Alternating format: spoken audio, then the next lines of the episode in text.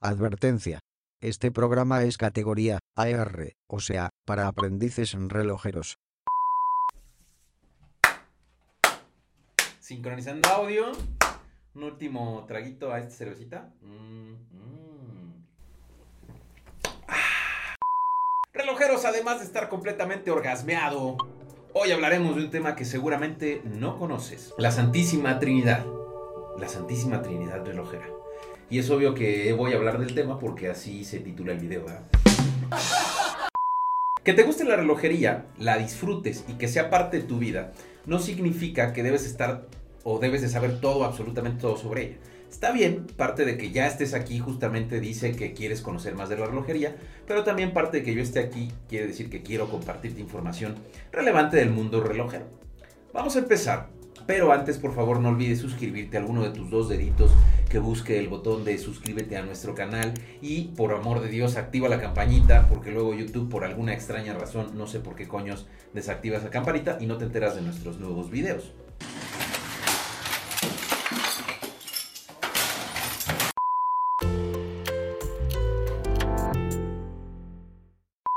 En la industria de la relojería existen distintas tradiciones, tabús, ideas. Por ejemplo, hay cosas sencillas como en qué mano se usa el reloj o por qué las fotos de los relojes siempre están en el 10-10. Bueno, hoy no vamos a hablar de esas vainas porque... Además tengo ya muchas, eh, mucho contenido de cosas, de esas dos cosas, en el canal, en videos, en podcast, en notas de Clocker, y pues ya tenemos un mapa. Entonces eso no sirve de absolutamente nada que yo en este momento lo esté compartiendo porque es pura información que no necesitamos. Bueno, ya, a lo que sigue.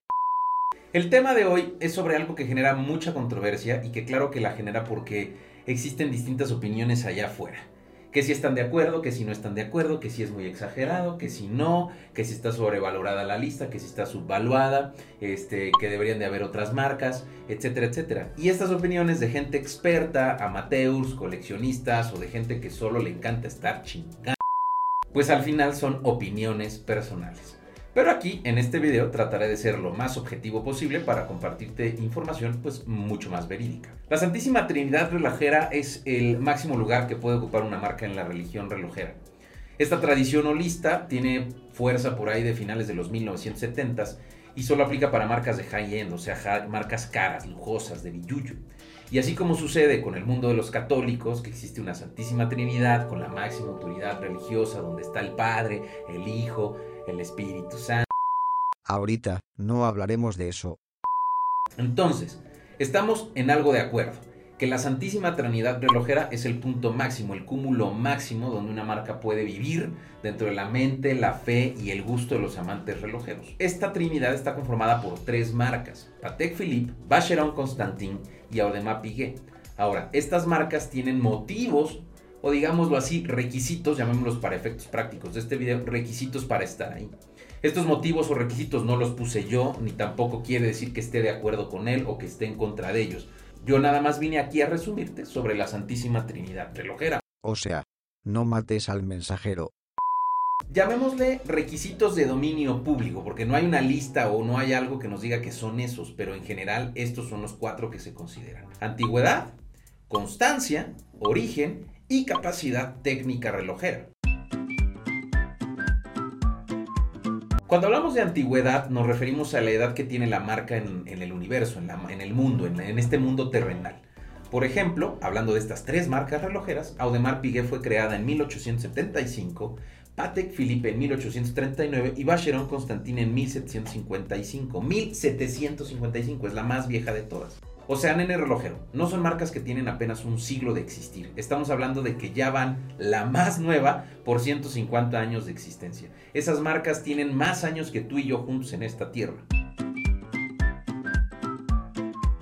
Si estás algo empapado en el tema relojero, un poquito más histórico, seguro me vas a poner un comentario aquí abajo de que hay marcas que tienen igual o un poquito más de tiempo existiendo en esta tierra. Por ejemplo, Breguet, que Breguet es de 1775. Sin embargo, no ha sido una marca que constantemente haya generado eh, producción. Lo que quiero decirles es que consideramos que dentro de estos motivos, las marcas no hayan dejado de estar activas nunca. Es decir, que desde que se crearon hasta hoy jamás hayan tenido una pausa en su creación, en su desarrollo, en su fabricación, en su venta o lo que tú quieras y mandes. Te decía que Breguet es igual de vieja, pero también tuvo una pausa entre los 70s y 80s. Blackpaint, que es otra también muy vieja, tuvo una pausa a finales de los 70s. Y J.J. LeCoultre, que estuvo mucho más enfocada desde hace un tiempo en crear movimientos para otras marcas y no para sí mismos. Es algo así como un relojero para relojeros, ¿no? Eh, pero ese es otro tema que no vamos a hablar en este video. Entonces, considerando eso, las tres marcas que conforman la Santísima Trinidad Relojera cumplen ahorita con dos de los cuatro requisitos. Las tres son ginebrinas, o sea, de Ginebra, Suiza. Obviamente.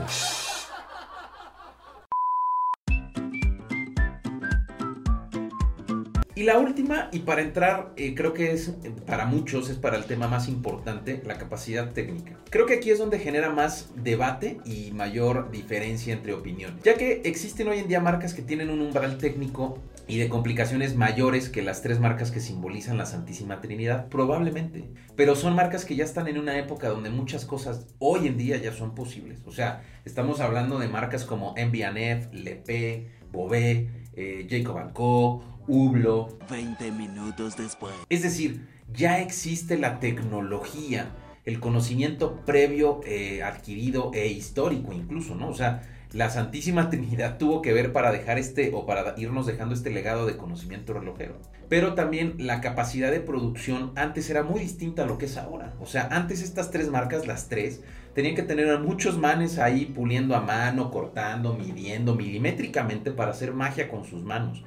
Hoy en día ya no es tan necesario, aunque se mantiene porque eso es un diferenciador en el precio y que no precisamente precisión y calidad es lo que más necesitas en este momento desde la perspectiva de precio.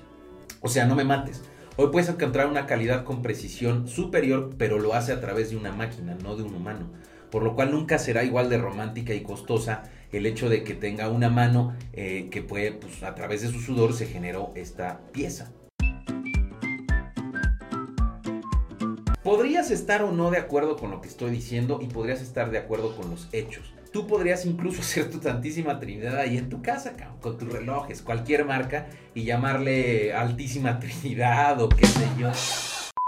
Pero eso no quiere decir que ya de, que, el conocimiento que tenemos sobre este tema de forma empírica y social no genere estas reglas que te estoy platicando. Para que, para que se cumpla eh, eh, la, la Santísima Trinidad tiene que haber estas tres, cuatro opciones en cada una de estas marcas. Hasta aquí el video de hoy, relojeros. No olvides suscribirte y tampoco de seguirme en mis redes sociales, htolini-oficial o ClockerMX.